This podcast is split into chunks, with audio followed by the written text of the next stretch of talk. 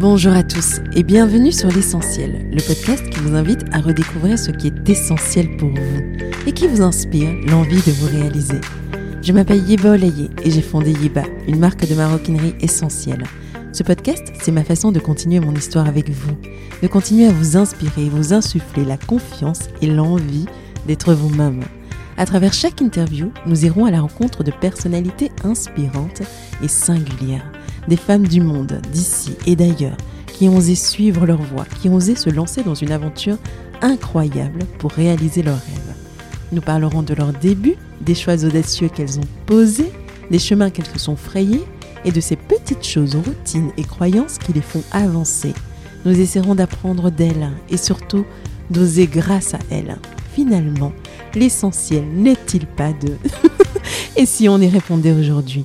Le podcast est disponible sur toutes les plateformes, alors pensez à vous abonner et surtout, bonne écoute.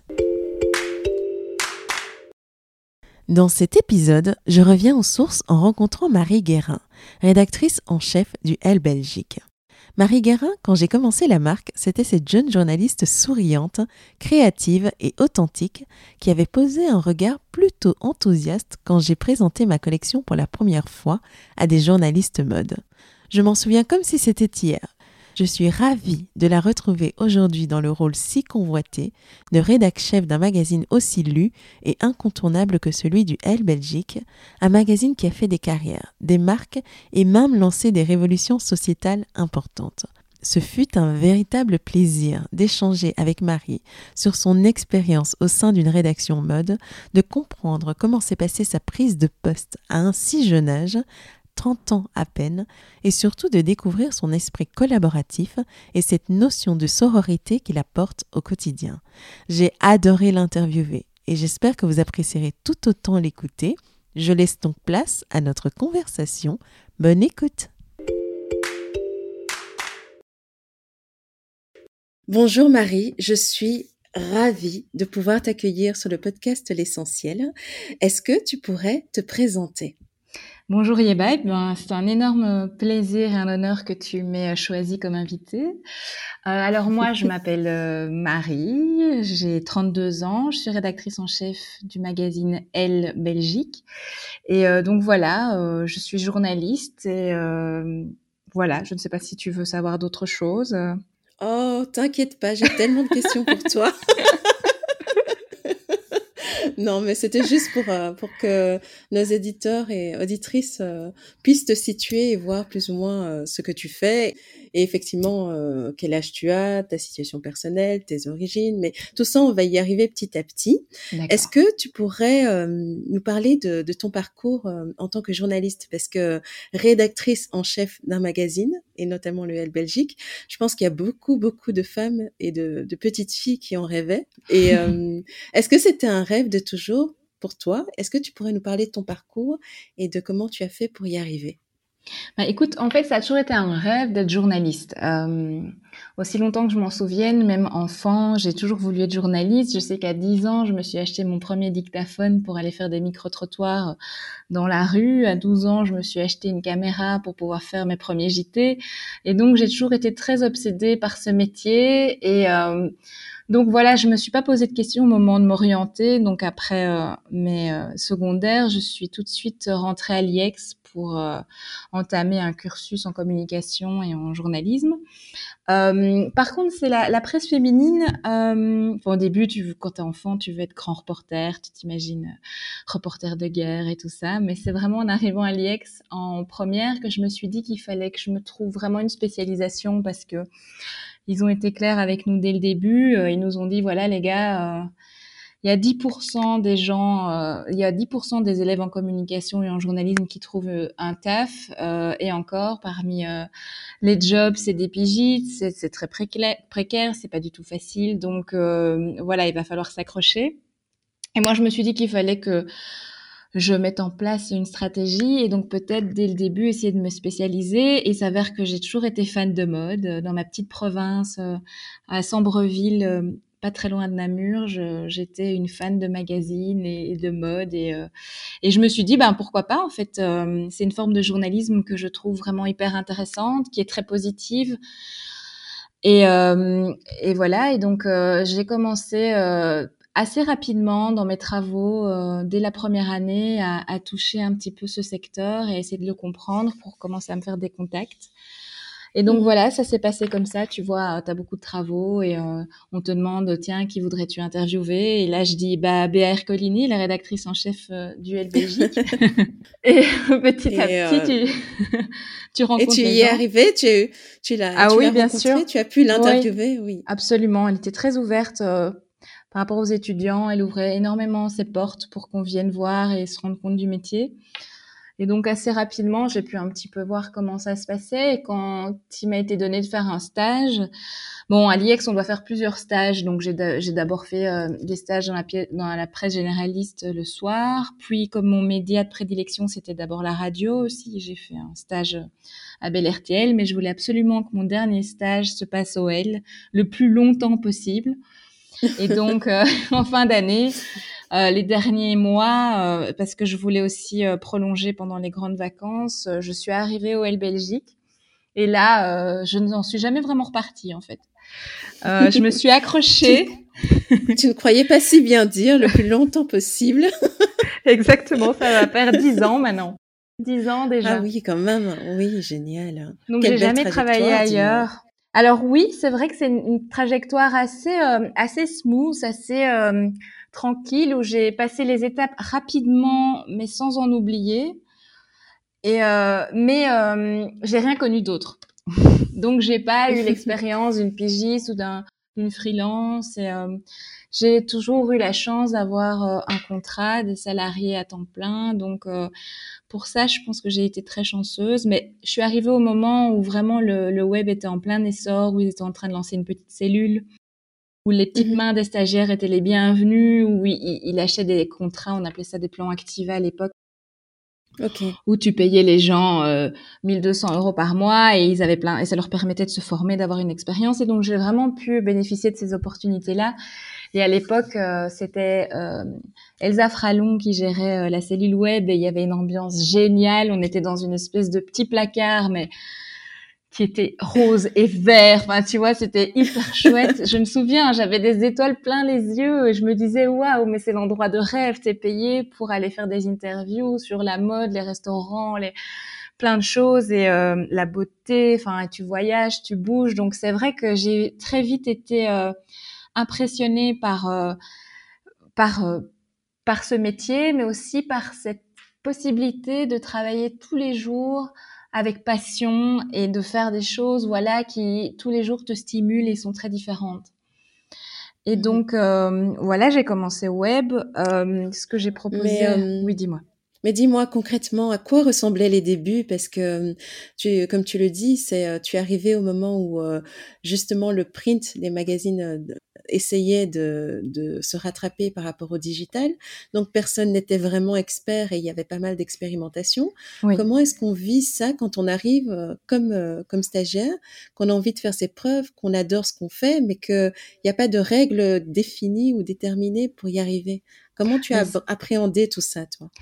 Ben, c'est le rêve, tu imagines, c'est vraiment la page blanche. Donc tu fais tout ce que tu veux, il n'y a pas de normes, il n'y a personne qui te contrôle parce qu'on ne sait pas vraiment ce que tu fais à cette époque-là, il y a dix ans, euh, l'argent coulait encore euh, à flot. Enfin, en tout cas, moi, c'est la période la plus faste que j'ai connue en termes de revenus au niveau des magazines. Ils se posaient pas de questions, ils payaient des gens pour faire du web sans vraiment les contrôler, sans vraiment leur donner de, de, de quotas à produire ou de chiffres à atteindre en termes de pages vues.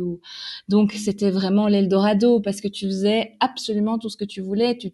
On faisait plein de choses, on faisait des vidéos, on testait plein de choses, on, a fait un, un imag, on, on a fait plein d'expériences digitales et, euh, et, voilà, et je pouvais passer des journées à faire une vidéo de Noël avec les filles de la rédac et aller monter et faire ça pendant une semaine. Et, et voilà, et ça nous rapportait euh, quatre vues sur. Euh, je pense qu'on c'était même pas sur YouTube, si sans doute c'était sur YouTube, mais ça nous rapportait quatre vues. Mais voilà.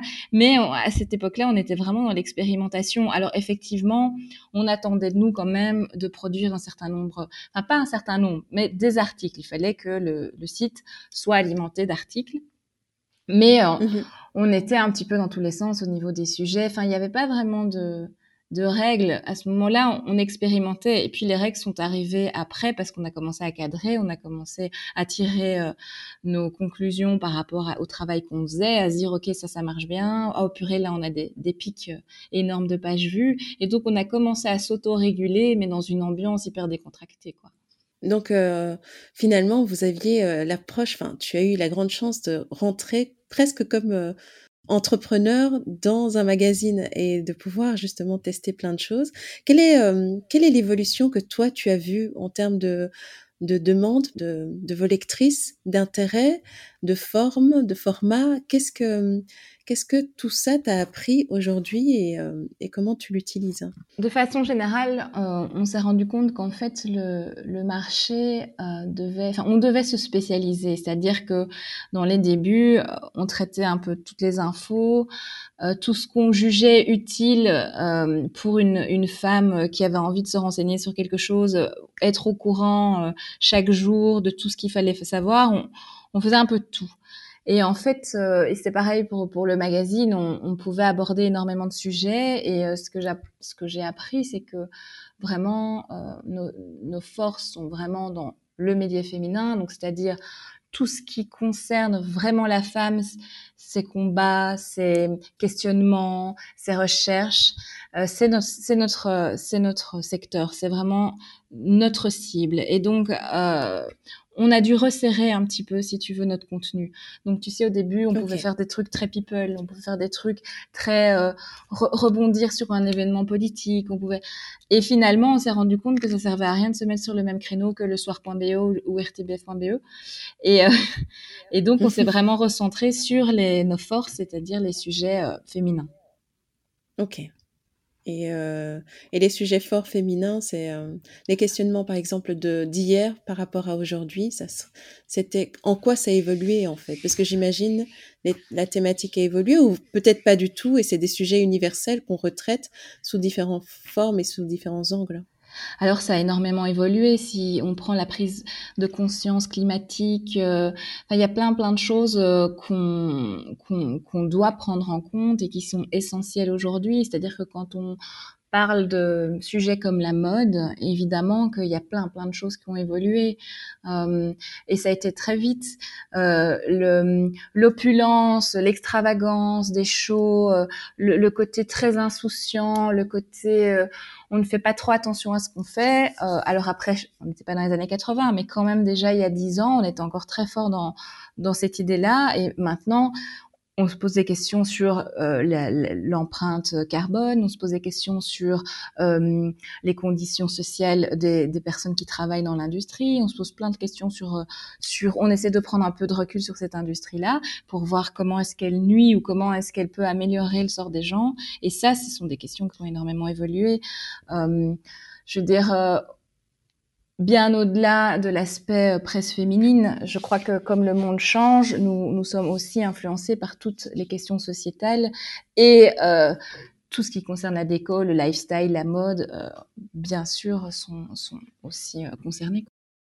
Effectivement, revenons à toi. Donc, dans cette belle trajectoire euh, smooth, comme tu disais, dans un cadre plutôt bienveillant, quels ont été les moments clés qui t'ont permis d'avancer ou de passer à des étapes importantes, euh, que ce soit un déclic ou une rencontre ou un mentor ou une mentor euh, Quels ont été ces, ces moments qui ont jalonné ta progression?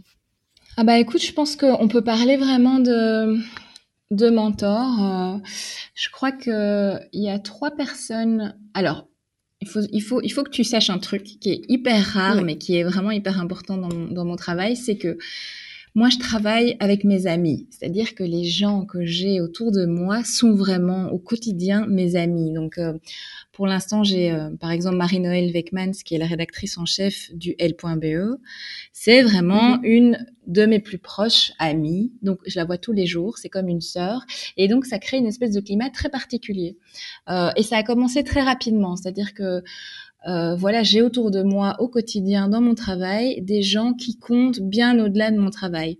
Ce qui fait que dans ma progression, ces rencontres-là ont été très importantes. Donc ça, c'est vraiment pour mon équipe, pour les personnes qui sont hiérarchiquement euh, au même niveau ou voire en dessous.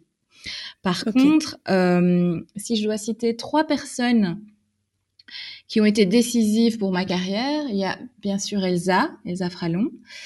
Il y a Béa Ercolini, évidemment, et il y a Claudia Loma qui est restée deux ans et demi, trois ans au L, et, euh, et c'est sous euh, sa direction que je suis devenue rédactrice en chef. Alors, c'est trois personnes qui ont été des mentors et qui, à leur façon, m'ont appris énormément de choses et notamment qui ont énormément cru en moi, malgré ma jeunesse, malgré mon manque euh, d'expérience, voilà et qui se sont dit que finalement, euh, il fallait un peu redéfinir la façon dont on, on sous-pesait les compétences. Et ça, ça, j'ai trouvé ça génial, tu vois, d'être en face de personnes qui se disent, mais finalement, c'est pas le temps qui compte, c'est la manière dont on t'observe, donc la manière dont on te voit réagir, la manière dont tu gères et tu solutionnes les problèmes, c'est ça qui va compter dans ton parcours et pas ton âge. Et donc voilà, ces trois femmes avec des caractères très très différents, avec leurs leurs qualités et leurs défauts, mais à qui je dois euh, mon parcours. Et, qu'est-ce que chacune t'a appris? Alors Elsa, donc, euh, ben c'est c'est une personne passionnée, c'est quelqu'un qui est une bible aussi. Et donc elle m'a vraiment appris euh, une façon de travailler en étant créative. Donc c'est vraiment quelqu'un de très créatif celle qui m'a donné cette notion de travail en famille, de travail en, entre amis, mais tout en gardant un cadre professionnel. C'est pas facile en fait quand tu travailles avec des gens dont tu es très proche et avec qui tu pars en vacances. Euh, mais qui néanmoins est ta supérieure hiérarchique, par exemple, parce que Elsa, voilà, il, fallait que quand on faisait un, apéro entre potes, euh, c'est une pote, mais quand on est au boulot, c'est c'est ma chef. Donc elle a, elle m'a appris en fait à à pouvoir séparer la vie professionnelle et la vie privée, à pouvoir avoir un cadre aussi et, euh, et travailler avec passion et créativité. Ensuite, Béa, ben voilà, c'est quelqu'un qui euh, qui a une très forte personnalité, qui a été, euh, qui a vraiment créé le L Belgique et qui euh, qui moi m'a toujours énormément respectée, m'a toujours soutenue. Euh, je sais que elle est controversée, je sais que elle peut pas, elle a pu être très injuste dans son management, mais moi j'ai eu la chance d'avoir toujours un excellent rapport avec elle et donc euh, elle m'a toujours portée, elle, a toujours été généreuse en conseil, elle a toujours voilà soutenu mes demandes, elle a toujours euh, construit un, un, peu mon ma carrière. Donc euh, voilà, c'est quelqu'un que que j'ai que je respecte énormément, qui a fait beaucoup de choses positives, qui a fait des choses négatives aussi, mais euh, mais qui correspond aussi à une époque du journalisme. Et euh, donc voilà, elle a elle a eu des conseils très précieux pour moi. Elle m'a elle m'a elle m'a un petit peu introduit aussi dans, dans ce secteur-là. Donc euh, donc elle m'a apporté plein de choses. Et puis Claudia, qui est partie il y a pas si longtemps. Euh, mmh donc Claudia, et son rôle en fait en devenant directrice de rédaction, c'était vraiment de d'optimiser le, le, changement numérique, de vraiment optimiser la, optimiser la digitalisation de toute la rédaction, euh, de vraiment se baser sur les datas, de, de renforcer le pôle IT. Donc elle avait vraiment ce, ce rôle digital, ce qui veut dire qu'on a été vachement euh, vite, euh, on s'est vite comprise parce que nous, on était toujours les, un peu les filles du digital avec Marino. Et mhm. euh, du coup, on a tout, très bien vite compris ce qu'elle voulait mettre en place. Et donc, euh, on l'a suivie et on a, et voilà. Et, et en fait, elle, on s'est rendu compte que ce qu'il fallait, ce qui était très important, parce que c'était l'époque où il fallait faire une transition au niveau de la rédactrice en chef, c'est elle qui a eu mhm. l'idée de, de me proposer pour mon aspect à la fois print et à la fois digital parce qu'elle estimait qu'il fallait un peu complètement changer la mentalité. Et euh, tu sais au sein des magazines la mentalité c'est surtout d'abord le magazine et puis le web à la fin même mhm. encore maintenant. Et donc l'idée c'était d'avoir quelqu'un qui croit d'abord au web et qui prend vraiment le, le magazine comme un très très beau faire valoir exceptionnel un très très bel objet mais qui est totalement complémentaire du digital. Donc voilà ce qu'elles m'ont apporté. Juste euh, petite parenthèse personnelle me concernant, j'ai euh, moi j'ai lancé ma marque au moment où Béa était encore là et elle a été un, énorme soutien. Je me souviens, j'étais arrivée avec euh, mes échantillons de différentes couleurs dans une petite salle. Et euh, oui, tu étais là et euh, elle avait demandé justement que tu viennes avec Elsa et euh, que vous donniez un peu votre avis. Et, et en fait, comme la vie générale était assez positive alors que je manquais totalement de confiance, à partir de là, en voyant voyant à quel point j'étais euh, passionnée par euh, ce nouveau chemin que j'avais emprunté, je pense qu'elle a, elle a déployé pas mal d'énergie pour me permettre, ne serait-ce que d'exister dans le paysage de la mode. Et vous faites partie, pour ma part, de ces personnes qui ont une place toute particulière dans, le, dans les débuts de ma marque et en tout cas de jeune marque qui a besoin d'être soutenue par des journalistes. Donc je dis merci à toutes. Je, suis ravie, je suis ravie de savoir que le L a compté pour toi et t'a soutenu parce que c'est aussi euh, notre mission, quoi. Qui était, qui était très bien fait pour ma part. Donc, on continue avec toi. Claudia t'annonce que tu vas devenir rédactrice en chef du magazine, que tu mhm. vas porter euh, cette responsabilité. Mhm. Comment est-ce que tu le prends? Est-ce que c'est euh, c'est l'enthousiasme absolu ou bien c'est oh mon Dieu, qu'est-ce que tout ça pour moi? Comment est-ce que tu vis en fait cette annonce et comment tu t'y prépares? Alors c'était un peu le oh mon dieu tout ça pour moi. Qu'est-ce que je vais faire? Est-ce que j'ai pas fait une énorme erreur? Est-ce que je vais pas avoir Est-ce que j'ai pas été trop gourmande? Est-ce que je vais pouvoir porter euh, cette responsabilité?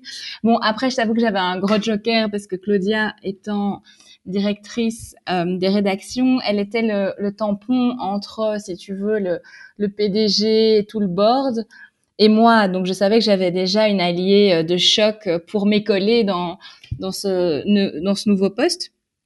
Mais euh, c'est vrai que je, en fait, tu sais quoi, le, le, plus difficile pour moi, c'était la peur qu'on ne me juge pas légitime pour à cause de mon âge, parce que tu sais que. Est-ce que tu peux nous rappeler ton âge? Parce que je pense qu'on l'a. pas Alors j'avais 30 ans. J'avais 30 ans quand j'ai été rédactrice en chef. Maintenant, ça fait deux ans. J'ai 32 ans. C'est très jeune hein, pour une rédactrice jeune. en chef. Ouais, c'est jeune. Félicitations en tout cas. Merci. Mais euh, tu vois, chez nous, la, la, nomination de la rédactrice en chef, c'est pas un processus euh, qui se fait uniquement en interne. Donc, euh, il y a, tu vois, le, le, L international qui doit valider. Ça doit correspondre aux critères. et donc, c'était là aussi qui était tout le pari parce, parce que, tu vois, le L international, ils sont au siège du L France. Euh, donc le L France, qui est quand même le symbole absolu de la, de la, presse féminine, mais qui a ce côté aussi très classique avec toutes ses valeurs, etc. Au début, j'étais très, j'avais très peur de pas être acceptée justement parce qu'on se disait, mais voilà, elle doit manager une équipe de, de je sais pas, 20 personnes, des personnes qui sont beaucoup plus âgées qu'elle. Elle doit, voilà, elle doit s'imposer et puis elle doit avoir une vision. Donc, mais Finalement, ça s'est très très bien passé parce que comme j'avais une vision qui était très digitale, que je venais avec un projet d'avenir justement sur la complémentarité, sur la manière de d'aborder euh, l'avenir d'un magazine d'un magazine féminin, ça s'est super bien passé et ça m'a vachement rassuré que à Paris, ils me donnent leur consentement. Et euh, voilà. Mais après, j'ai dû, euh, on a dû l'annoncer aux équipes parce que tu penses bien Et comment ça s'est passé? Oui. Se libère comme ça, euh, tu as beaucoup de personnes qui sont dessus, euh, que t'as pas beaucoup de gens qui ont pensé à toi, parce que forcément au début on regarde toujours la plus âgée, on regarde celle qui est là depuis le plus longtemps. Et donc ça a fait un petit peu. Alors écoute, ça a été très mitigé, mais ça a été assez extrême. T'avais euh, celle qui était ravie, euh, qui se disait ouais super, il va se passer quelque chose. Il y a quelque chose qui va changer parce qu'on sortait d'un management qui est très, qui était très euh, très difficile, très à l'ancienne, qui avait plutôt très directif peut-être. Ouais, exactement, avec une, un truc très pyramidal où c'était vraiment divisé pour mieux régner. C'était les chouchous, c'était des, des cadeaux pour certains, des brimades pour d'autres. Donc c'était assez euh, dictatorial et despotique. Euh, vers la fin, c'était vraiment difficile et il y en a qui ont été très très marqués par ça. Moi, j'ai été assez préservée, mais je sais que dans mes collègues plus âgés, il y en a beaucoup qui en ont souffert. Et donc, il y a une partie qui se dit, OK, ouf, on est soulagé, ce sera différent. Et puis il y en a d'autres qui euh, ont réagi en disant non mais moi je veux pas travailler dans ces conditions-là, moi je peux pas accepter d'être dirigé par quelqu'un qui a moins d'expérience que moi, voilà. Enfin tu vois ça, ça a été euh, très compliqué. Après je leur ai expliqué mon idée. mon idée c'était surtout d'avoir euh, une hiérarchie horizontale, de favoriser la communication, de, de, de prendre les décisions tous ensemble, as une personne être dans le collaboratif. Voilà, c'est ça. Si tu as une personne qui centralise et qui tranche, je le ferai, mais euh, l'idée c'est vraiment que tout le monde se sente inclus, que personne ne qu'on n'aille jamais à l'encontre d'une personne euh, ou d'un avis. Euh, l'idée c'était aussi que les éditos, ben on se relaie tous les mois et qu'en fonction de la thématique du magazine, la personne spécialisée dans la thématique prendrait l'édito, comme ça chacun avait son moment.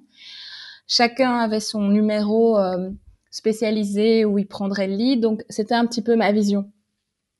Ce qui a beaucoup rassuré, je pense. Euh, mais bon, le, côté, l'autre côté aussi, c'était qu'à côté, c'était Marino qui devenait rédactrice en chef du L.be et qu'il fallait que mhm. tout le monde devienne bimédia. Donc, euh, il fallait qu'on écrive autant dans le magazine que sur le site. Et, euh, et donc voilà. Donc ça, ça a aussi été une, une décision qui était un petit peu plus compliquée. Oui, surtout que le vocabulaire, enfin, euh, la rédaction digitale n'a rien à voir avec la rédaction print et que et donc toi tu arrives dans un terreau où euh, tu dois faire du tu dois apporter le changement en fait. Tu dois apporter cette transformation et tu le fais de manière collaborative. Il y a un peu de résistance et quelques élans mais comment est-ce que toi tu construis en fait ton leadership et comment est-ce que tu tu trouves ta place? Parce que expliquer comme tu le dis, ça a l'air d'un plan parfait, mais pour, euh, pour avoir fait quelques missions de transformation, je sais que c'est pas évident sur le terrain de, de, surmonter en fait la résistance qui peut se lever au moment où on, rentre dans le vif du sujet. Alors les, les, les, personnes les plus contraires à cette nouvelle euh, optique sont parties. Donc euh, j'ai par exemple la directrice artistique qui est partie. Donc finalement, il restait un peu les, les bonnes ondes ou voir celles qui, voilà, qui, qui, qui, étaient ouvertes à la proposition et qui voulaient prendre le temps de se laisser convaincre ou, ou, ou, de voir comment ça allait se passer. Donc déjà, j'ai eu la chance d'avoir me retrouver avec une équipe qui était très bienveillante. Euh, mmh Ensuite, moi, je suis partie du principe que euh, je devais apprendre énormément de celles qui avaient plus d'expérience. Et donc, je leur ai beaucoup demandé leur avis. Tu vois, euh, dans l'équipe, il y a des gens comme Céline Pécheux, comme Elisabeth Close, comme Juliette de Bruxelles, qui sont des nanas qui ont 15 ans de bouteille quand j'avais une question, je leur demandais, même en réunion de rédaction, je, n'avais pas l'idée qu'il fallait que j'impose un leadership, qu'il fallait dès le début que euh, j'incarne l'autorité, qu'il fallait que je me sente respectée. Comme moi, je suis vraiment dans cette idée de, famille. Euh, mhm. Je me suis dit, voilà, ok, j'ai un rôle. Est-ce que vous voulez bien m'aider à l'exercer euh, vous feriez quoi Comment est-ce qu'on fait ça Comment on le ferait, etc. Et, euh, et donc ça s'est construit comme ça en fait. Elles étaient derrière moi, elles m'aidaient à prendre les décisions. Euh, et donc je consultais beaucoup. Je consultais Claudia, je consultais les filles autour de moi, je consultais Marino. Euh, voilà, j'essayais je, vraiment de, prendre le temps de ne pas prendre des, des, des, décisions trop arbitraires et vraiment d'aller un petit peu auprès de chacune. Euh, tu vois, quand on décidait une, thématique, etc. Après, j'ai un rôle de management. Alors, j'ai un rôle aussi de relecture, j'ai un rôle de coordination. Je dois, je dois aussi moi-même écrire parce que l'idée aussi, euh, contrairement à avant à la rédactrice en chef précédente, c'est que moi, je continue toujours à produire autant. Ok. Euh, ah oui. Ouh là là. Ouais. Bah oui. Ou en tout cas euh, un maximum. Ben parce que moi, je voulais pas qu'à 30 ans, j'arrête d'écrire et j'arrête de rencontrer les gens et que ma vie se résume à des cocktails euh, et à un bureau séparé, tu vois. Donc moi, je suis restée dans la rédaction. J'ai continué à écrire mes papiers sur le web et dans le mag et à faire de la mode et, et voilà. Du coup. le début, ça a été très très participatif. je pense que hum, après, on a fait un an, on a fait un bilan et tout le monde était assez content, soulagé. Euh, je pense que l'ambiance a été manifestement vachement euh, allégée et chacun a pu trouver sa place et donc euh, ça nous a renforcés finalement. Maintenant, après deux ans, je pense que j'ai vachement pris mes marques, que je connais vraiment bien le, le travail de rédactrice en chef et donc je pose sans doute moins de questions à l'équipe, mais je veille toujours à ce que tout le monde se retrouve dans, dans ce qu'on fait. Quoi. Ok. Alors maintenant que tu as bien compris euh, ce qu'était ce métier, ou en tout cas cette, euh, cette fonction ou cette position, est-ce que tu peux nous expliquer à nous euh, qui, de l'extérieur ce qu'est aujourd'hui une rédactrice en chef? Parce que c'est un titre, mais on est, on est nombreux à pas vraiment comprendre ce qu'il englobe en fait. La rédactrice en chef, c'est le, le, capitaine du, du bateau. Donc, euh, elle veille vraiment à, à, maintenir un certain cap, à maintenir une certaine cohérence euh, éditoriale, une ligne aussi. Donc, euh, quand on est le L Belgique, on doit respecter aussi les guidelines du L, c'est-à-dire essentiellement les valeurs. Donc, la rédactrice en chef, c'est celle qui relit tout le magazine, c'est celle qui euh, va donner euh, son consentement pour euh, l'écriture des papiers, c'est elle qui va choisir au final à, à, travers plusieurs propositions de la directrice artistique, quelles seront les images. Donc, c'est vraiment celle qui a la vue globale du magazine et par ce biais qui peut vraiment s'assurer que c'est bien elle, dans les valeurs du elle, que c'est vraiment un objet qui va intéresser nos lectrices, que c'est un objet moderne, que c'est quelque chose, voilà, qui nous, qui nous ramène pas en arrière, qu'on va répondre aux, attentes des gens. Donc, voilà, moi, j'ai vraiment cette fonction de, de vision globale sur le magazine. Les journalistes, elles vont écrire leur papier, elles rendent leur papier, et voilà, elles savent pas ce qu'il va y avoir comme page avant, ce qu'il va y avoir comme page après. Donc moi, je veille vraiment à, cet ensemble. Après, ce qui est chouette, c'est que souvent maintenant on détermine des thématiques pour le pour le numéro. Ben, on se réunit tous ensemble au début euh, avant de commencer euh, à travailler. Et là, on décide de la thématique et chacune donne ses idées et chacune intervient et donne son avis sur les idées des autres. Après, moi, je choisis quels sont les différents articles que l'on va sélectionner pour le magazine. Et puis là, je renvoie à chacune ce qu'elle doit faire. Ben, pendant deux, semaines, trois semaines, elles font les interviews. Moi aussi, de mon côté, on fait des enquêtes, on fait euh, les reportages. Et puis après, on reçoit tous les textes, on lit tous les textes, on fait la mise en page. Moi, je repasse dans la mise en page pour relire et bien vérifier que tout, tout est cohérent. Et là, il y a vraiment le gros travail du studio, c'est-à-dire des graphistes, de la directrice artistique, etc. Donc euh, voilà, Ok. Et, euh, et donc, quelle est, euh, quelle est ta patte personnelle par rapport aux autres rédactrices en chef? Quel est euh, le souffle ou le style que tu veux insuffler au magazine? Ah, au magazine. oui. Je pense que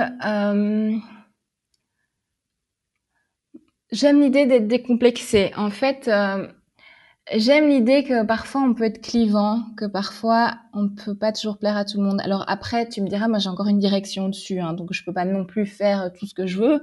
Mais j'aime bien l'idée de se dire, euh, on ne doit pas hésiter à prendre position, on ne doit pas hésiter à, euh, tu vois, euh, faire des papiers qui vont pas plaire à tout le monde. Donc moi j'aime bien cette idée aussi au niveau de la mode, de changer, d'essayer de de, de, mélanger, de pas être trop classique. Donc euh, l'idée c'est de surprendre et euh, voilà. Après ça peut peut-être paraître bateau de dire ça, mais euh, en tout cas j'essaie toujours de, de, faire un magazine qui va me surprendre ou qui va m'apprendre plein de choses.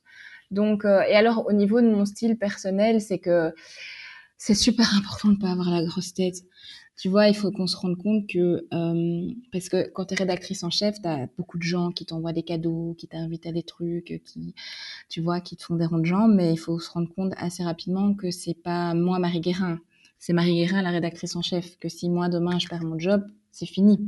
Et quand tu te rends compte de ça, tu as, un rapport beaucoup plus essentiel, beaucoup plus direct avec les gens. Mais oui. Et, et ça, c'est un truc hyper important. Il faut, il faut essayer d'être d'être moins moins conditionné, plus naturel, plus spontané. Et j'espère que cette spontanéité, on peut aussi la retrouver dans le magazine. On parle à nos lectrices, on n'est pas, on n'est plus des prescripteurs maintenant, on est des gens qui remarquons des choses, qui rencontrons d'autres personnes et on le dévoile à nos lectrices. On n'est pas, on n'a plus cet aspect un peu condescendant, tu vois. Oui, je trouve que, enfin moi, ce que j'aime beaucoup, c'est de sentir qu'il y a une conversation qui, euh, qui, a lieu on sent vraiment que vous discutez, que vous décortiquez euh, les sujets, que vous, échangez des points de vue. Je trouve que justement, il y a une certaine ouverture d'esprit qui est arrivée avec toi. Et, euh, notamment, quelles ont été pour toi les prises de, position fortes du magazine dont tu es le plus fière aujourd'hui, depuis euh, que tu es rédactrice en chef? Alors, quand je suis arrivée, je voulais vraiment mettre en place un système de thèmes. C'est-à-dire que ce qui m'ennuyait dans les magazines féminins, c'est que c'était toujours la même chose, les spéciaux mode, les spéciaux beauté, etc. Alors que moi, ce que je voulais, c'était un spécial green, un spécial euh, entreprendre, enfin tous des sujets qui, qui intéressent les femmes, mais qu'on n'aborde jamais de façon globale à travers toute une thématique. Alors, euh, on a fait ça pendant deux ans. J'ai été très très fière, mais euh, ça n'a pas été le succès que que j'espérais Euh, Je pensais que les gens allaient, euh, qu'on allait voir, ok, quand c'est le numéro entreprendre, les nanas se ruent dessus, euh, quand c'est le numéro. Et en fait, pas du tout. On s'est rendu compte que finalement, les spéciaux modes, enfin, les numéros de septembre et de mars restaient ceux qui se vendaient le mieux.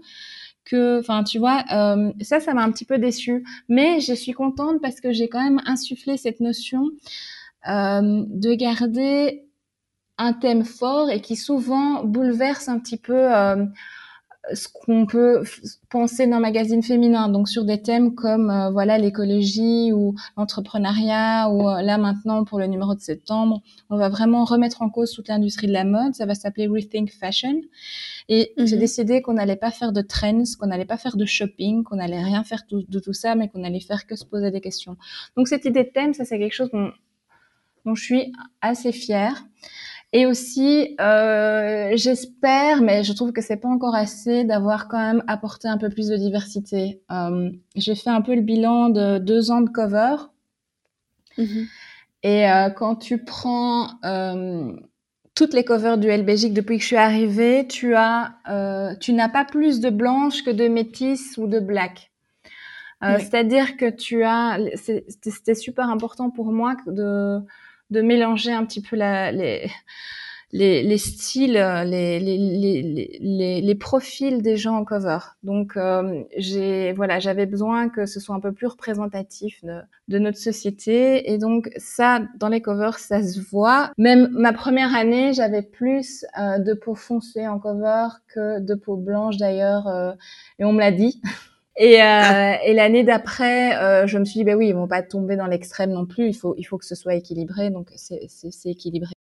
Mais, euh, mais on doit encore faire plus. Euh, je trouve qu'au niveau des, des, sujets, des personnes qu'on interviewe, etc., pour moi, c'est pas encore assez. Mais en tout cas, conscientiser les équipes, euh, voilà, ça c'était important. Sur cette question de la diversité, et notamment avec l'actualité qu'on a en ce moment avec euh, euh, l'atrocité avec George Floyd, le Black Lives Matter. Euh, comment est-ce que toi tu tu as vécu ça et comment est-ce que ça a fait écho à des, des choses plus profondes ou est-ce que toi tu as eu la chance d'être assez préservé dans ton métissage et, et à travers ta carrière professionnelle? Comment est-ce que toi tu, tu vis et tu entends relayer un peu tous ces messages qui sont passés sur la diversité? Alors moi, je t'avoue que j'ai eu la chance d'être très préservée. Je m'en rends compte encore maintenant parce que j'ai euh, jamais été. Euh, alors tu vois, c'est drôle parce qu'on a vraiment eu cette réflexion-là justement avec les filles de la rédac, euh, parce qu'on a eu cette. On parlait de Black Lives Matters et je et je disais que je me sentais vachement impuissante, que moi j'avais pas mis de de, de de cadre noir dans mon feed Instagram parce que je je savais pas. Je, je je ne savais pas comment concrètement je pouvais faire quelque chose parce qu'effectivement, je, je, je, je, me sens en empathie totale avec cette injustice, mais pas parce que je suis métisse, parce que je trouve ça juste insupportable que ça existe et que quand je vois qu'on sort des exemples en Belgique, en France, parce qu'au début on se dit oui, ils sont fous les Américains, on se rend compte que c'est partout, je me sentais très impuissante. Et on en a parlé et euh, les filles, et je disais, oui, moi, je, je me rends compte que moi, j'ai de la chance, j'ai jamais souffert de, de remarques racistes. Et puis, euh, puis les filles me disent, mais si, attends, Marie, tu te souviens quand telle personne t'a dit ça, quand telle personne t'a dit ça, et je me rendais pas compte. Donc, j'ai jamais été bousculée. On m'a jamais dit, euh, si on m'a déjà dit tu peux rentrer chez toi. Mais tu vois j'ai jamais eu euh, de enfin voilà j'ai jamais, jamais pris euh, de choses graves jamais pris en frontal oui. Voilà j'ai jamais eu frontalement. Mais alors je, mais je me rends compte parce que moi je fais pas attention mais les gens autour de moi m'ont dit en fait si très régulièrement tu es victime de euh, petites remarques de petits sous-entendus de petits clins d'œil parfois qui se veulent être humoristiques ou qui se veulent être voilà. Mais et ça je m'en rends pas compte. Mais par contre je suis, euh, je trouve que ce mouvement, voilà, il était temps qu'il se mette en place, qu'il était temps qu'il soit à ce point médiatisé. J'espère que ça va avoir de vraies conséquences politiques, de vraies conséquences, notamment sur euh, la police et sur la manière dont les institutions gèrent la diversité. Euh, voilà. D'ailleurs, on va, on va faire un papier euh, dans notre numéro de, de septembre. la société n'est pas une tendance, donc on va revenir sur les grands phénomènes, MeToo, etc. Et on va se poser la question de, OK, on, un phénomène chasse l'autre, mais reste en fait finalement des gens derrière. Et euh, qu'est-ce que nous, en tant que citoyens, on peut faire concrètement? Comment donner de notre temps ou de nos compétences pour aider des causes auxquelles on croit? Donc, euh, oui. voilà. Ah ça, j'ai hâte de le lire en tout cas, ce numéro. Mais dis-moi, euh, parce qu'on parle de d'étiquette, euh, sans vouloir t'en mettre une, absolument pas, mais parce que probablement tu as dû en avoir une, comment est-ce que tu pourrais, enfin, est-ce que tu pourrais conseiller les, euh, jeunes femmes qui nous écoutent ou les femmes tout court qui nous écoutent, qui, euh, qui sont victimes un peu de, de ce qu'elles renvoient, de, de déjà être une femme féminine, un peu jeune, euh, peut-être même de couleur, et que tout de suite les gens se disent, bah, peut-être que c'est pas, peut-être que c'est la secrétaire ou c'est peut-être pas celle qui devrait être à ce à ce poste-là. Comment est-ce que toi, tu as construit ta confiance en toi et, euh, et quels conseils tu donnes à toutes celles qui, euh, qui justement, parfois, ont, ont, ce syndrome de l'imposteur ou, euh, ou se remettent en question trop souvent ou remettent leur légitimité en question trop souvent? Quels mots est-ce que tu pourrais partager avec elles? Moi, je pense que je me suis toujours dit qu'il fallait que je fasse de, de, ma différence une force et que je mette ça en avant comme une, un vrai atout. Donc le fait d'être euh, métisse, le fait d'être euh, d'être jeune, etc. C'est des choses qui font que je vais avoir un regard peut-être différent et qui m'apportera euh, une plus-value. Effectivement, si on se dit que l'avenir des magazines féminins, c'est d'avoir un contenu enfin plus diversifié, et eh ben forcément avoir une personne qui représente la mixité, ben ce sera un atout.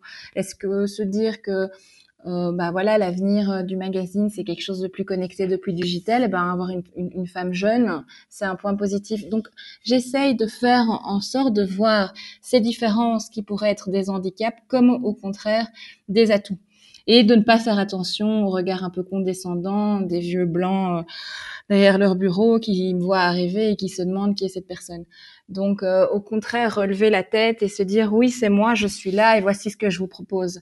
Et en fait, souvent, finalement, on crée de l'étonnement. Alors parfois, c'est un peu paternaliste. Hein. Les gens se disent oh bah tiens, je m'attendais pas à ça, je m'attendais pas à quelque chose aussi construit, dans un si vrai projet, je m'attendais pas à ce que tu sois capable de tenir un budget. Mais il faut pas, il faut, il faut, il faut pas prendre, euh, voilà, il faut, il faut se dire, ok, ben voilà, je, je, j'étonne. Peut-être que les gens ont des a, priori sur moi, mais je m'en fous parce que moi, euh, ces handicaps sont des forces. Et, euh, et voilà. Mmh. Tout à fait. Superbe réponse. Tu sais, euh, pour la petite anecdote, ma marque est, née justement d'une de ces situations où euh, justement j'étais dans le conseil et euh, je me souviens, je, devais présenter le, résultat de, trois semaines de travail acharné avec toutes mes équipes devant un admin board et, quand je suis arrivée, je me suis installée, je pense qu'ils ont cru que j'étais la, secrétaire et j'ai vu tous ces hommes mettre sur la table leur Mont Blanc, leur, leurs objets qui montraient leur statut etc. Et moi, j'avais euh, pas grand-chose à montrer, si ce n'est euh, le, tout le travail qu'on avait réalisé. Et, euh, donc, je commence ma présentation et, et j'ai vu dans certains regards, mais qu'est-ce qu'elle fait, pourquoi elle est là et enfin, où est, où le partenaire? Et en fait, il n'y avait pas de partenaire, c'était moi qui, qui devais justement mener la réunion, qui a été bien menée et au final, ils étaient vraiment contents. Mais à un moment donné, je me suis dit, il faut casser les codes. Il faut mmh absolument euh, que, euh, que j'arrive. Enfin, l'idée de la marque est née de ça. Peut-être si je, je crée un objet qui met en confiance des femmes, ça n'a mmh rien à voir avec l'objet, mais c'est euh, c'est quelque chose qui. un objet qui te légitime. Qui, même si eux ne le savent pas, mmh toi, tu sais que tu as ta place où que tu ailles et que tu as le potentiel pour te réaliser. Et donc, c'était de, cette petite anecdote-là que le chemin de la marque s'est fait en me disant il me faut créer une marque qui, euh, qui, qui, rayonne et qui donne euh, à ces femmes l'aura de, de, force et de puissance qu'elles ont et de potentiel qu'elles ont. Voilà. Mais c'est merveilleux. Je, c'est pour ça que j'aime la mode. Mais non, mais c'est ça.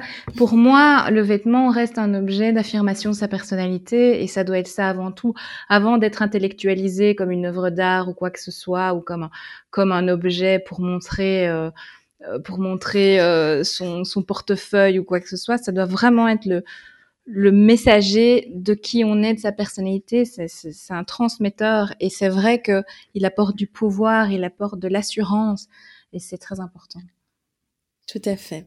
Dis-moi, tout à l'heure, tu disais, euh, bon, j'ai dans le fil rouge de notre conversation, j'ai cru comprendre que vous avez de moins en moins de moyens dans les magazines, que on regarde un peu plus les chiffres, qu'on te demande de faire des budgets. Comment est-ce que euh, justement tu t'es formé là-dessus et comment est-ce que tu jongles avec euh, cette casquette-là? Parce que finalement, ça fait de toi euh, je disais entrepreneur, mais quelqu'un, enfin une personne qui gère vraiment une équipe, un budget, euh, et il y a des et qui doit montrer des résultats chiffrés.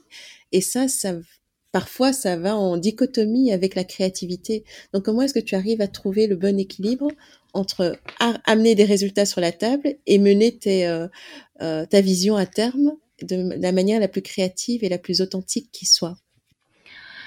Ah oui, ça c'est une bonne question. Je sais pas si j'y arrive en fait. Euh, mais euh, en fait, pour être honnête, j'ai euh, j'ai quand même euh, une, une, coordinatrice de rédaction qui, elle, euh, est vraiment celle qui va tenir le tableau Excel et qui tous les mois fait les bons de commande, etc., etc. Mais le principe, en fait, c'est qu'on ne part pas de rien. C'est-à-dire que, tu vois, pour faire un magazine, avant de faire la première réunion de rédaction, tu sais que tu as droit à un nombre de pages. Et ce nombre de pages correspond à un montant, à un montant par page.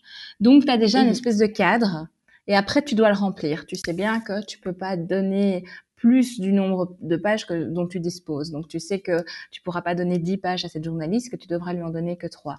Et donc, en fait, mon travail consiste énormément à équilibrer parce que avant, on avait beaucoup d'employés. Maintenant, nous n'avons plus d'employés. Euh, on, on travaille exclusivement avec des freelances.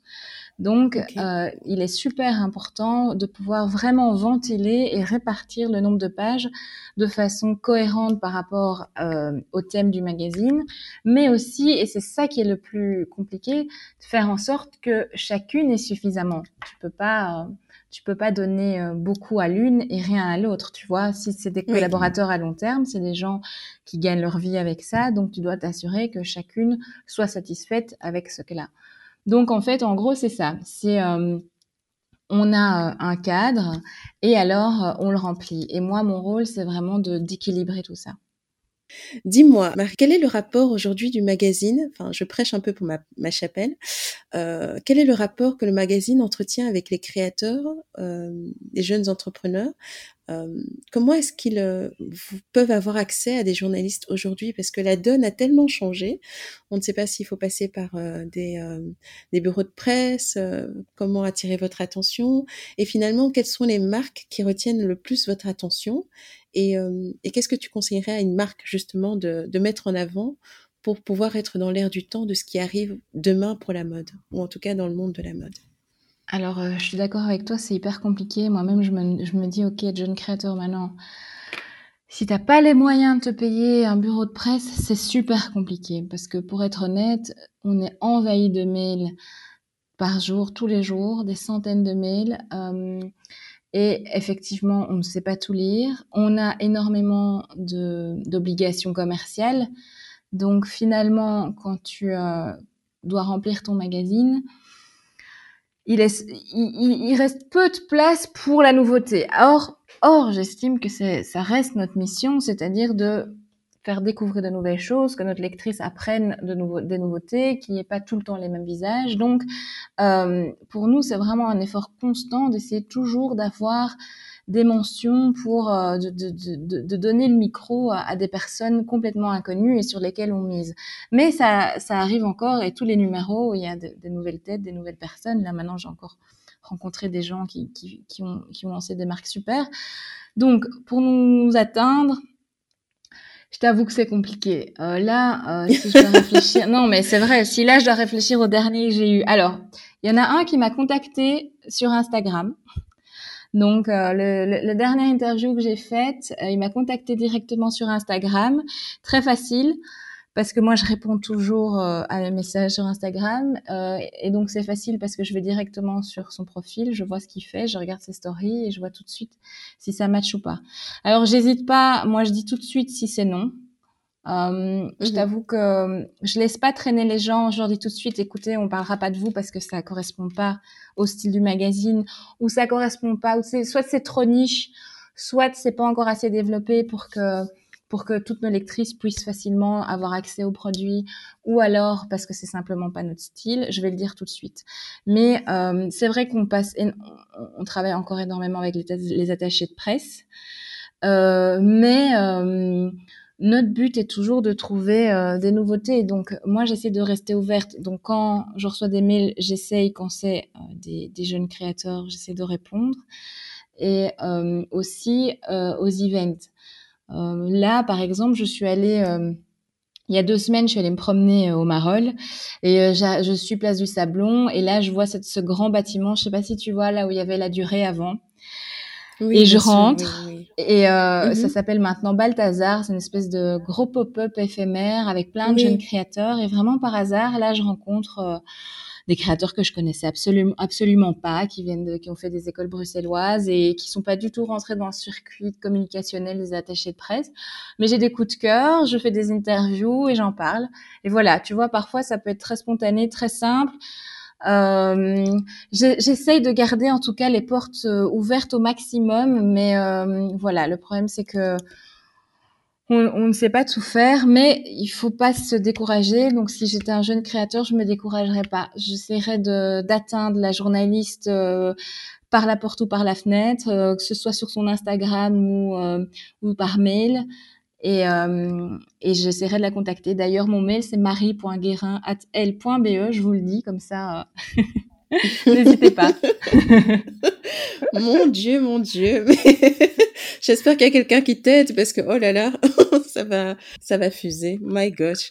Voilà, ils sont servis, ils ont ton adresse email, mais, euh, mais dis-moi, qu'est-ce que toi tu penses euh, des influenceurs? Parce qu'ils ont pris quand même une énorme part du, du gâteau, en tout cas de la mmh visibilité, et euh, les créateurs se disent que peut-être que ce sera plus facile que, que d'arriver sur, sur du print ou sur une page web d'un magazine qui a de la renommée. Est-ce que vous, vous travaillez avec les influenceurs? Est-ce que oui. Enfin, quelle est, quelle est ton opinion par rapport à ce mouvement qui maintenant semble s'être installé comme une norme? Exactement. Donc c'est vrai qu'il y a eu plusieurs vagues. Quand ils sont arrivés, ils ont vraiment vraiment bouffé le, marché toutes les marques se ruaient euh, sur le placement facile que représentaient les influenceurs. Maintenant, ils en sont un peu revenus. Donc le modèle a légèrement changé, laissant plutôt place euh, aux influenceurs qui ont assis leur crédibilité, laissant un peu de côté ceux qui faisaient un peu n'importe quoi. Du coup, j'ai l'impression que le modèle maintenant est plus cohérent. Moi, je t'avoue que euh, j'ai vu l'arrivée des influenceurs comme quelque chose d'assez cool parce que j'aimais, mhm. J'aime la mode et j'aime l'idée. Euh, j'adore voir des gens qui euh, qui sont aussi fans de mode et qui qui posent leur regard dessus, qui mélangent les choses, qui euh, qui critiquent, qui donnent leur avis. Je trouvais ça super cool d'avoir une espèce de parole libérée, parfois plus libérée que les magazines féminins parce que nous on a des annonceurs donc il y a plein de marques sur lesquelles on peut pas dire de mal. Il y a plein de marques qu'on peut pas critiquer. Bon, on essaye toujours au niveau de nos annonceurs d'avoir des partenariats avec des marques euh, qui sont pas contre nos valeurs. Évidemment, on va voilà, on va pas avoir un annonceur, euh, une marque qui fait euh, de la vraie fourrure. Enfin, tu vois, c'est mais mhm. on a des annonceurs. Donc, je trouvais ça hyper frais d'avoir voilà de nouveaux médias et de nouvelles personnalités. Après, il y a eu un afflux de personnalités que j'appellerais beige.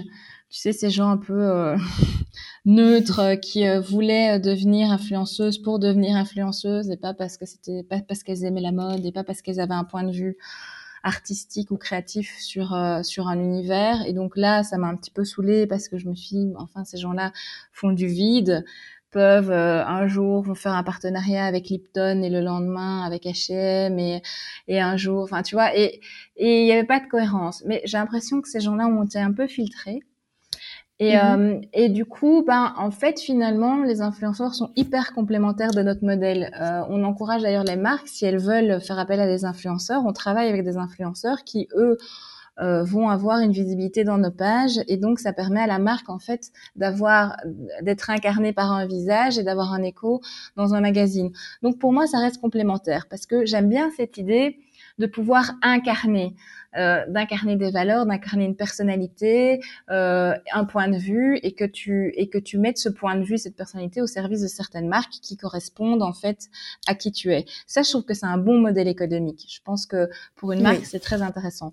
Mais à condition d'être honnête et cohérent par rapport à, à, cette personnalité et à ce qu'on propose. Quoi. Ok, oui. Et c'est le, le, corollaire est un peu facile, mais en devenant rédactrice en chef, tu, tu portes un, enfin, tu portes quelques responsabilités, mais surtout euh, un personal branding qui est, qui est important parce que tu es l'extension un peu du, euh, du magazine en termes d'image. Est-ce que ça, ça t'a pesé? Est-ce que tu as dû travailler sur ton image personnelle ou, euh, ou tu es resté fidèle à toi-même et, et voilà, tu n'en as pas fait plus ni moins, mais juste, juste toi? Euh, écoute, je t'avoue que je suis restée fidèle à moi-même parce que tu remarqueras sur mon Instagram, je peine euh, à, à, dépasser euh, les 8000 followers. Donc, euh, je veux dire, par rapport à l'Instagram duel, c'est peanuts. Donc, je t'avoue que je n'ai pas fait énormément d'efforts. Moi, j'adore Instagram. Je suis toujours sur Instagram. J'essaie de poster régulièrement, mais j'ai pas fait d'effort particulier en disant je vais devenir euh, la personnalité euh, qui va euh, donner son, son, visage au L. J'aime, j'ai envie que toutes les journalistes le fassent. Et puis en plus parce que c'est un vrai travail. les influenceuses, elles font, elles postent je sais pas combien de photos par jour, elles font des, des stories en permanence elles doivent tout le temps. Enfin, c'est, je veux dire, c'est une, c'est un vrai travail à temps plein. Et moi, euh, malheureusement, j'ai, j'adorerais pouvoir euh, changer mon feed tout le temps et, et, avoir des choses à mettre dans ma story tout le temps, mais malheureusement, euh, j'ai pas l'équipe, euh, j'ai pas, j'ai pas les ressources pour le faire de façon aussi planifiée et soutenue que, que les influenceuses. Donc voilà, pour moi, c'est un vrai métier qui n'est pas aussi facile qu'on le croit. Et donc, euh, voilà, je suis pas sûre de pouvoir le faire. Puis en même temps, est-ce est vraiment nécessaire si, euh, si au final le magazine fonctionne bien, que tes équipes sont euh, rayonnent autour de toi et que toi tu t'éclates? Enfin, bah ouais. je pense que c'est ça qui moi, parle en tant pour que toi en fait. En tant que journaliste, je pourrais jamais je pourrais pas je pourrais jamais dire à une marque euh, ok euh, vous pouvez me vous pouvez me donner de l'argent et, euh, et je vais parler de vous. C'est justement c'est contre la déontologie de base du journalisme. Donc quand je quand je porte un vêtement c'est un coup de cœur c'est un vêtement que j'ai acheté et, et voilà quand j'accepte un cadeau, euh, souvent c'est rarement pour que je fasse quelque chose, mais c'est en remerciement de quelque chose qui a été fait. Et je, je ne l'accepte euh, que si euh, ça correspond à quelque chose que je vais porter. Il m'arrive souvent de refuser des cadeaux en disant c'est gentil, mais je je le mettrai jamais. Donc mmh donc voilà, donc il faut que ce soit fidèle à qui je suis. Donc c'est c'est vraiment pas c'est pas mon métier, c'est pas mon créneau quoi. Ok, d'accord. Dis-moi, parce que euh, on est dans le créneau de l'image aussi, euh, est-ce qu'il y a euh, une femme qui t'inspire, qui t'a toujours inspiré et qui, te sert de, modèle, où tu te dis, moi, plus tard, j'aimerais j'aimerais être comme elle, ou j'aime ses prises de position, ou j'aime son style? Est-ce qu'il y en a une en particulier qui, que tu regardes pour te dire, voilà, j'ai envie d'avancer vers ça? Ah. J'en parle parce que c'est une nouvelle question et je me dis, euh, les femmes, on, se soutient les unes les autres et on s'inspire aussi et c'est intéressant de savoir qui, euh, parmi, euh, parmi toutes celles qui existent, t'inspire particulièrement toi? Oh, écoute, c'est une question assez compliquée parce que je dirais qu'il n'y a pas une personne en, fonction de mes projets, en fonction de mes up et de mes down. Je pense que je vais, il va y avoir peut-être plusieurs personnes, euh, différentes personnes qui vont me, qui vont me booster. Je t'avoue que souvent, quand je, quand je dois euh, m'inspirer de quelqu'un, je le fais souvent dans mon, dans mon entourage direct. Euh, ça va être, euh, euh, tu sais, quand j'ai besoin de... J'ai des femmes autour de moi qui ont des personnalités très fortes et très différentes, que ce soit dans mes collègues, dans mes amis, dans ma famille. Et et voilà, quand j'ai besoin de me motiver pour quelque chose d'un peu rationnel, je pensais à une femme très organisée autour de moi. Mais euh, quand je pense à une, une, une personnalité très extravagante, euh, je vais penser à une autre et ça va me donner envie d'être plus créative. Donc, euh, je pense que je prends beaucoup d'inspiration auprès des femmes qui m'entourent et à qui je peux vraiment demander, tiens, toi, tu ferais comment si tu devais faire ça? Euh, et, je, et, et, je prends vraiment le temps aussi de les remercier et de, et de leur dire qu'elles ont ce rôle-là pour moi. Je trouve que c'est chouette de dire, euh, Par exemple, je, nomme une Sarah Kurt qui travaille chez L'Oréal, qui est une amie à moi. Lui dire qu'elle mmh m'inspire énormément et que quand elle dit telle chose, ça résonne en moi. Je, je trouve que la sororité, c'est vraiment quelque chose d'essentiel et qui nous porte énormément dans le quotidien. Et, euh, et, donc voilà, moi, les femmes qui m'inspirent, ce sont vraiment les femmes euh, avec qui je parle tous les jours ou que je vois régulièrement. Ou c'est pas, j'aurais pu dire Beyoncé ou euh, Joséphine Baker ou euh, j'en sais rien, des, des, femmes fortes avec des parcours incroyables ou tu vois, mais mais non parce que elles, elles me semblent loin et elles, je, je, je, trouve que l'inspiration vient, vient plutôt des, des petits projets, des, des, exploits du quotidien, tu vois, de, de la nana qui a réussi à tenir tête à son boss ou de toi euh, dans ton conseil d'administration qui a qui a juste géré ta présentation. Je trouve que ça, ça m'inspire vraiment. Et je me dirais pour ma prochaine présentation, mais pense à Yeba, pense à, à comment les hommes l'ont regardé quand elle a dû présenter, tu vois. Donc euh, donc voilà. Eh bien, c'est top parce que moi, ça m'inspire aussi de justement que tu nous ramènes au concret et, et en fait, on est euh, on est entouré de femmes formidables et il suffit de juste regarder à côté et de le leur dire. T'as tout à fait raison. C'est euh, merci pour le conseil. Alors, j'arrive tout à petit à petit vers la fin. Une, enfin non, presque. Dis-moi toute ton aventure jusque là, ton parcours personnel, professionnel, qu'est-ce que ça t'a appris sur toi-même? Quelles sont tes forces et tes failles? Tu souhaites encore travailler enfin... Ah, alors, alors déjà, j'ai appris que euh, je suis quelqu'un de, je ne suis pas quelqu'un de très stressé. Donc, euh, dans ma vie professionnelle en tout cas, hein. dans ma vie professionnelle, je relativise énormément. Donc, euh, quand c'est des problèmes logistiques, organisationnels ou tu vois, je, je prends beaucoup de recul sur les choses et donc j'ai vraiment découvert parce que bon, depuis le, le corona et même avant la, la, crise de la presse, euh, on a dû prendre d'horribles décisions, on a dû virer des gens, on a dû se séparer de, de gens vraiment euh, très proches de nous, on a dû euh, on a dû revoir complètement le système, notre manière de fonctionner. On a dû mettre en place plein de choses pour lesquelles je n'étais pas formée et, et, et, où j'étais un petit peu seule face aux décisions. Et, mmh et, donc maintenant, je peux dire que j'ai appris justement que je, prenais beaucoup de recul par rapport aux choses. Après, euh, là où moi j'ai une faiblesse, je sais que j'ai toujours très envie que les, gens euh, soient tous contents et bien.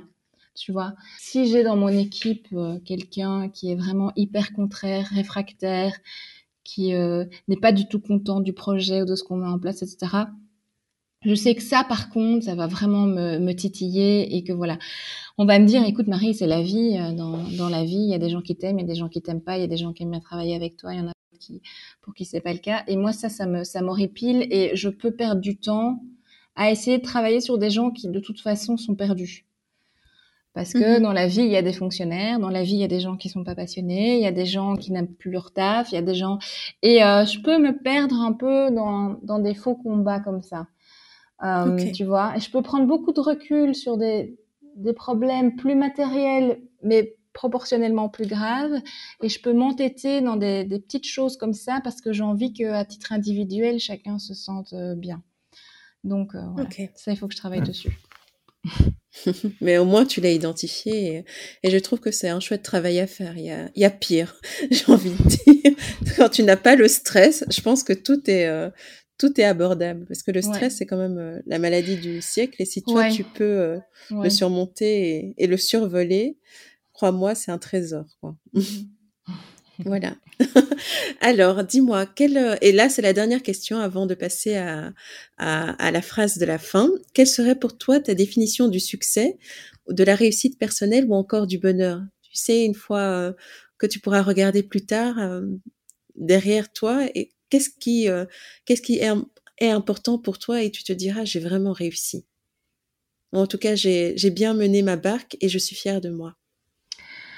Alors, euh, moi, je suis quelqu'un euh, qui vit beaucoup dans l'instant présent, donc c'est un peu compliqué de répondre à cette question, mais en fait, je sais que ce qui me rendra heureux, c'est de ne pas avoir laissé tomber des opportunités Tu vois, je, je, je crois beaucoup euh, aux rencontres et je crois beaucoup euh, aux, voilà, aux, opportunités dans la vie et j'essaie de les saisir quand elles arrivent. Et je sais que ce qui me rendrait heureuse, c'est de savoir que j'ai tenté ce que je pouvais tenter.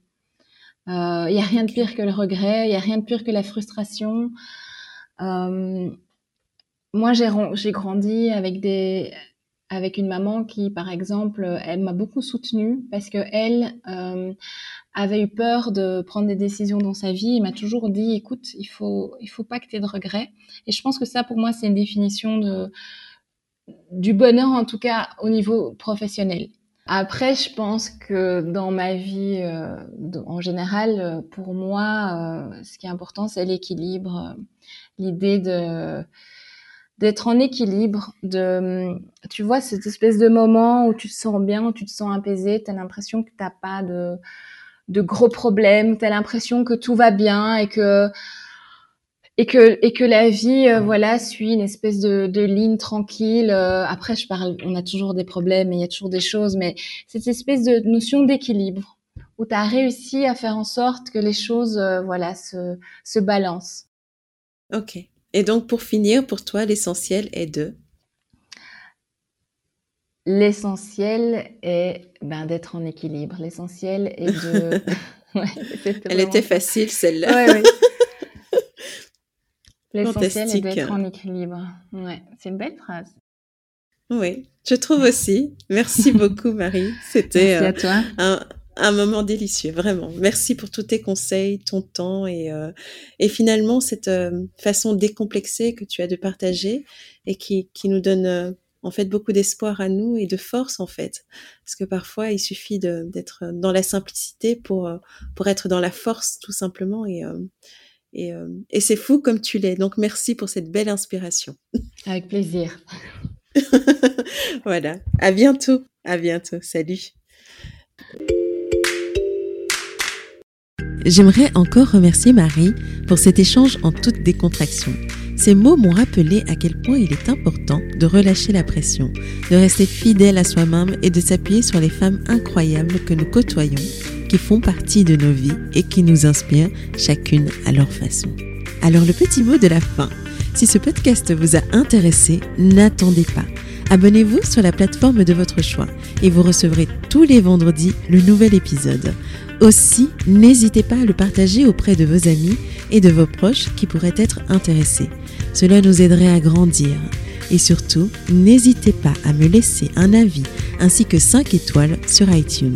C'est comme ça que nous aurons la chance de monter dans les classements et d'atteindre plus de monde. Dites-moi, avez-vous déjà laissé un avis? Sinon, prenez 5 minutes, c'est rapide.